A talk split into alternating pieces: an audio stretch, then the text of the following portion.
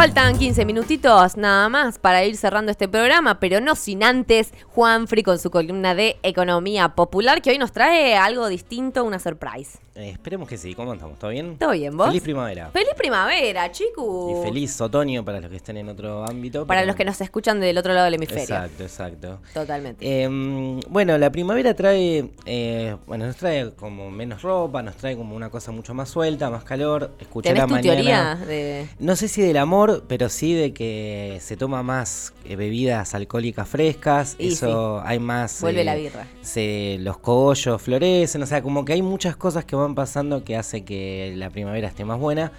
Y, mm, y hoy vamos a traer un caso particular. Alguna vez hemos hablado del cambio climático y del rol de la economía popular con, con esos em, paradigmas nuevos que nos trae el mundo. Eh, ayer Alberto estuvo en la UNO y estuvo hablando del tema tarifario. Es un tema que Argentina tiene hace como 10, 12 años que no sabe cómo resolver en tanto los sectores urbanos como en los sectores populares el acceso a la electricidad, eh, la tarifa, eh, la pobreza energética que se encuentra en este país. Digamos, según datos del RENAVAP, el 62% de, de nuestro pueblo y los barrios populares tiene conexiones irregulares. O sea, hay una problemática fuerte. Decíamos feliz otoño. En Europa, en el norte, está por empezar eh, el otoño y el invierno. Tan- Y esto va, va a traer un problema a la cuestión energética. Sí, ayer justo leía, no sé si era en Alemania, tipo la recomendación, bañense de a dos, De a va a ahorrar dos, un 15% sí, sí. de agua. Y fue como, bueno, están en y el horno. apagaron todos los eh, monumentos, Sí. o sea, cosas. Están eh, cagados, cagados. Mal. Eh, así que en ese sentido traíamos una experiencia que mm, empezamos a conocer de unos compañeros que están en Mar del Plata. Eh, ellos armaron, bueno, distintos trabajos que tienen que ver con la economía popular. Uno de ellos tenía que ver con una, un invernadero, una huerta agroecológica. Eh, distintos datos empezaron a notar la falta del acceso a la energía. Eh, y tomaron como una prueba piloto, no sé si viste alguna vez Volver al Futuro 2. Sí. Eh, bueno, yo soy medio fan. Eh, Marty McFly tenía que agarrar basura, va al dock y le tiraba al Sí, DeLorean. Sí. Esa cuestión de que la basura genera energía. Bueno, están en ese proceso, no es tan fácil a veces como parece. No, no. Eh, hoy hablamos de carreras, los compañeros son algunos, son estudiantes o ingeniería o están estudiando cuestiones de gestión ambiental urbana. Eh, hay una mezcla ahí entre la militancia, la economía popular y los movimientos populares que, que genera este tipo de proyectos. Em, ahí la idea es que nos pueda contar un poco cuál es esta experiencia y ver si la podemos replicar en distintos lugares. La vez pasada hablamos de la economía popular resolviendo problemas y construyendo distintos caminos. El 91% de nuestras cocinas en los barrios populares cocinan con garrafa. Solamente el 4% usa la leña, eso implica más de 35.000 familias en nuestra patria. El 45% de calefacción es eléctrica, el 23% a leña o a carbón y el 8% a garrafa. Y a veces no nos damos cuenta, pero nosotros necesitamos la electricidad, la energía para calefaccionarnos, para el agua caliente, para el internet, para los electrodomésticos, para iluminarnos. Para Todo el lo que conlleva la vida moderna, ¿no? Todo. Y en un uso esto, el celular, el, es, el uso de la tele, el uso de, bueno, esto de la calefacción hoy, la estufa eléctrica, el aire acondicionado, eh, las, los distintos dispositivos, la paga eléctrica. Em, no alcanza con garrafas, tarifas y medidores sociales, o sea, Mm. son buenas iniciativas, pero no alcanzan. Y quizás, bueno, eh, charlar con, como me llama Manu, es un compañero que nos puede por ahí dar una perspectiva diferente, una cuestión, una alternativa que las economías populares están construyendo. eh, que aparte del cambio climático, si no queda como una mirada muy corporativa, una energía corporativa que, que es una nueva forma de acumulación capitalista para ciertos sectores. Y creo que la economía popular viene a traer una mirada diferente, una energía popular, una energía de acceso eh, y de bien común para todos los barrios, para espacios sociocomunitarios, para clubes deportivos, eh, y sabiendo que muchas veces esas eh, nuevas tecnologías son caras, eh, el hecho de que, que de lo popular y de lo comunitario no estamos pidiendo que nos vanimos de a dos, pero sí que digamos, si hay un club o un espacio de primera infancia en donde hay más de 40, 50 pibis y familias y no hay acceso al agua caliente, generar vestuario, generar condiciones para comer eh, el, el mate, tomar un mate caliente, eh, eso implica una energía social que, que hoy no está ponderada. Así que la idea es charlar un rato con Manu y bueno, que nos cuente esta experiencia, se llama Misión Soberanía. eh, no sé, ahí Santi, yo acá estoy de invitado. Estoy en Eh, sus manos. vos, ya vos, estamos en comunicación, puede ser. ¿Te tenemos del otro lado? Hola, ¿cómo están? Un gusto. ¿Cómo estás? Ahí, mirá, te estamos viendo en pantalla. ¿Cómo estás? Ah, perfecto, todo bien, todo bien. Acá disfrutando un poco del día de la primavera y del día del estudiante, a los que todavía seguimos estudiando. Se te ve radiante ahí con el sol. Feliz día, Manu. Se te nota ahí atrás unos árboles, ¿verdad? Un poco de se escuchan los pajaritos. No, impresionante. ¿Todo bien, Manu? Gracias, gracias, igualmente. Sí, todo bien, todo tranquilo, acá andamos. Hoy vine, justo estaba pasando por, por lo de mi vieja y dije, bueno, aprovecho y hago la entrevista acá en el patio, que es lindo. Bueno, Así que, nos das un poco de envidia, pero estamos hablando acá un poco de cuestiones que tengan que ver con la energía popular y con el cambio climático y, y bueno, el rol de las economías populares y los movimientos y queríamos escuchar tu experiencia, que nos cuentes un poco cómo, cómo fue la de Misión Soberanía y la experiencia puntual del biogás y del equipo de biogás con, con la huerta. Dale. Bueno, mira, nosotros arrancamos en el 2019 eh, a conformar un colectivo socioambiental que se llama Misión Soberanía. Ese, digamos, empezamos con esto justo en ese año y creo que en el 2018 había empezado a haber una movida muy grande a nivel internacional eh, respecto de la crisis climática y del conflicto que generaba en términos de, bueno, lo que está generando con nuestros ecosistemas, con la naturaleza y con la posibilidad de seguir garantizando la vida, ¿no? Y un poco dentro de esa crisis, eh, lo que nosotros entendíamos es que en conjunto con un grupo de compañeros y de compañeras con los que nos veníamos encontrando y que veníamos militando dentro del movimiento Evita, eh, que, tenía que, que, teníamos que construir una, una respuesta o un proyecto que entendiera eh, o que pudiera interpretar las complejidades del campo nacional y popular, de la economía popular y también de las tensiones que se generan en, la definición de, una estrategia de desarrollo en la Argentina. Y bueno, en ese, en ese proceso es que surge Misión Soberanía, eh, donde arrancamos a, a, laburar, a militar con, un conjunto de compañeros y, y de compañeras en el barrio La Herradura.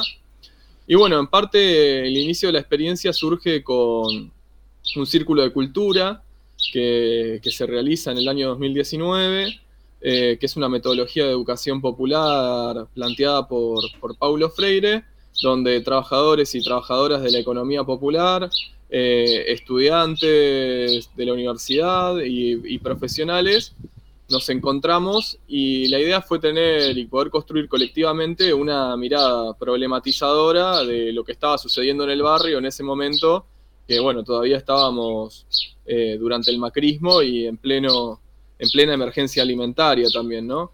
Entonces, bueno, eh, en ese círculo de cultura eh, surgen dos, conflictos que surgen de la experiencia propia del barrio y de la posibilidad de poner en valor la palabra de los que nos estábamos encontrando en ese espacio, que tenían que ver con lo alimentario y con lo energético. Eh, yo me acuerdo algunas de las frases, así como para redondear un poco este inicio, digamos, de lo que fue el proyecto.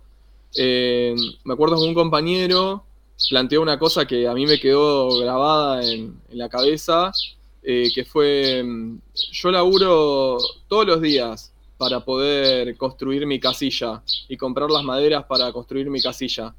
Y las termino quemando porque me cago de frío en el invierno. Y eso fue como un clic, digamos, ¿no? A mí me, eh, que venía tal vez de otra historia, venía de, de otra, de otra construcción, eh, y, del campo de la ingeniería que a muchos compañeros y compañeras nos hizo problematizarnos en torno a esto que estaba pasando respecto a lo energético y cómo era un problema que, estaba tan naturalizado en la vida diaria porque culturalmente siempre se venía resolviendo de la misma manera.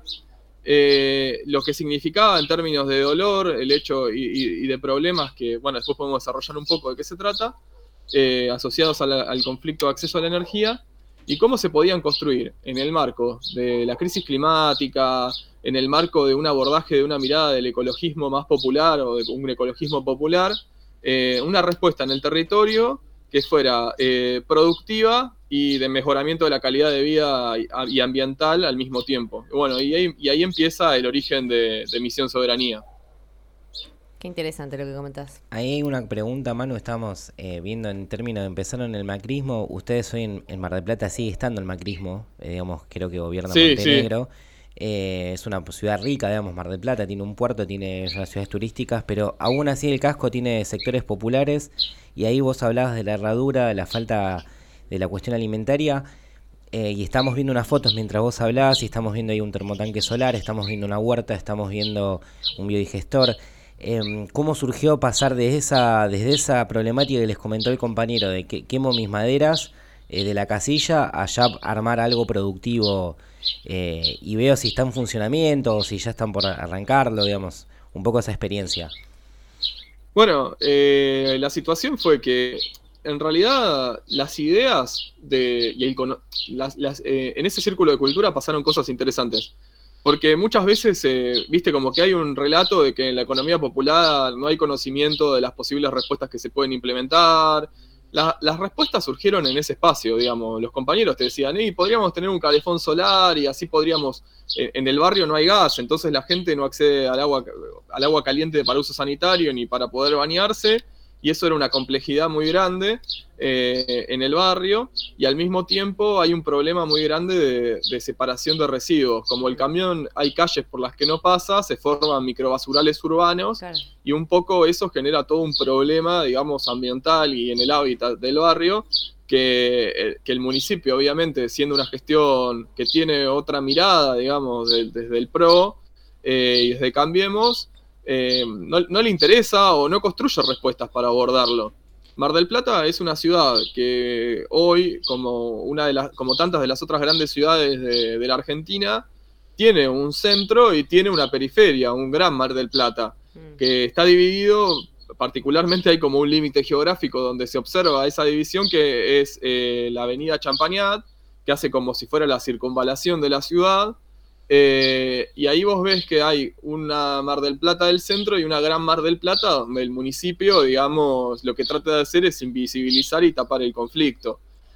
Dentro de ese conflicto, dentro de ese espacio, está el barrio La Herradura, que el barrio La Herradura es uno de los últimos barrios de lo que sería la ciudad de Mar del Plata. Mar, el Mar del Plata está dentro del Partido General Pueyrredón, es, la, la cabecera del partido, y después hay otras localidades más pequeñas, Chapalmalal, Batán, eh, Sierra de los Padres. Cuando uno sale por la ruta 226, que es la que va a Tandil, hay una rotonda, en esa rotonda se encuentra esta unidad barrial, que es donde comenzó este proyecto de Misión Soberanía. De, que de, de hecho hoy es muy... centro cuánto está más o menos? Ah, y del centro, eh, ¿en, qué? ¿En colectivo, en auto, en, bicicleta? en colectivo. En, colectivo está, 40 minutos. Y en colectivo 40 minutos. Sí. O sea, estás viendo las afueras, por ende ya el sistema de recolección es, nulo casi, y por ende el acceso a la energía esto es eh, también casi nulo. En las fotos que vemos, me imagino que no es un proceso fácil, es un proceso complejo. ¿Hace cuánto están laburando para que eso se ensamble? No, a ver, la construcción no fue lo complicado, el armado y la puesta en funcionamiento. Por lo menos lo, lo del calefón solar, porque vamos a hablar de las dos tecnologías en particular. Lo que se hizo fue eh, pensar una estrategia colectiva de cómo se podía generar un abordaje sociocomunitario a la energía a partir de energías renovables. Lo que, lo que esta experiencia viene a dar es tratar de discutir cómo se incorpora la economía popular dentro del proceso de transición energética en Argentina, como un actor más fundamental para dar esa discusión, porque hoy hay 5 millones y medio de personas que acceden de manera vulnerable a la energía y se encuentran en una situación de vulnerabilidad energética. Esto viene a ser como un botón de muestra de lo que se puede empezar a construir. Yo creo que el proceso fue a partir de esa definición de cómo podía darse esa, estrategia comunitaria, se tomó la decisión de, bueno, identificar cuáles eran esos consumos que estaban siendo vulnerados principalmente y cómo se podía construir una respuesta a esos dos problemas, acceso a la energía, acceso a los alimentos y al tercer problema que era el acceso a eh, cómo, cómo favorecer una estrategia de separación de residuos. Con respecto al tema de acceso a alimentos, se logró construir esa huerta comunitaria que hoy trabajan 13 familias, que tiene 300 metros cuadrados, que hace poquito se terminó de armar el invernadero y que hoy está comercializando excedentes y que está vendiendo y también a los locales del barrio y ahora está en una estrategia de crecimiento hacia la conformación de un vivero popular. Y con respecto a la cuestión energética, se pensó, bueno, si nosotros consolidamos y se consolidó ese proyecto productivo, y esas familias, esos compañeros, esas compañeras, por ejemplo, no, no, tienen la posibilidad de acceder al agua caliente para poder bañarse o es una, una situación difícil, ¿qué, podemos, qué se puede hacer? ¿Qué, qué, y ahí surge esta idea de, eh, en común, en ese colectivo, del calefón solar.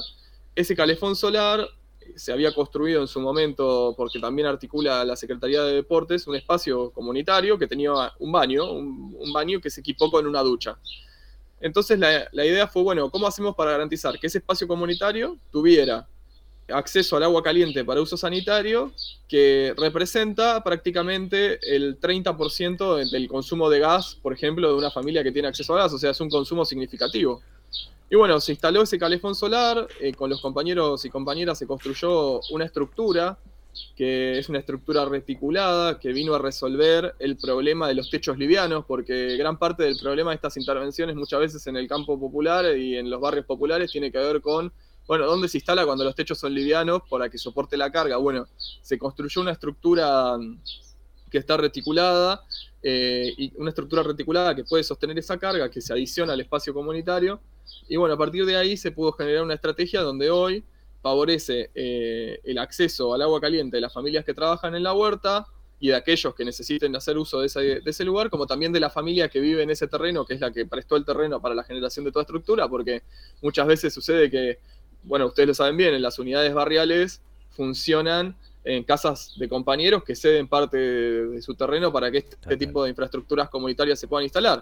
Entonces, esa familia que también tenía el mismo problema que todos, los otros compañeros, hoy eh, puede tener acceso al agua caliente para uso sanitario, pero también para cocción de alimentos, porque ellos usan el agua precalentada y ahora, justo Verónica, el otro día, una de las la compañera que, que, es referente a la unidad barrial, me comentaba lo que está ahorrando en garrafas a partir de tener el calefón solar ahí para cocinar, para hervir el agua y un montón de cuestiones que también tiene otro impacto, que es este, que es interesante, ¿no? Muchas veces la gestión de la energía la llevan adelante en el hogar las compañeras.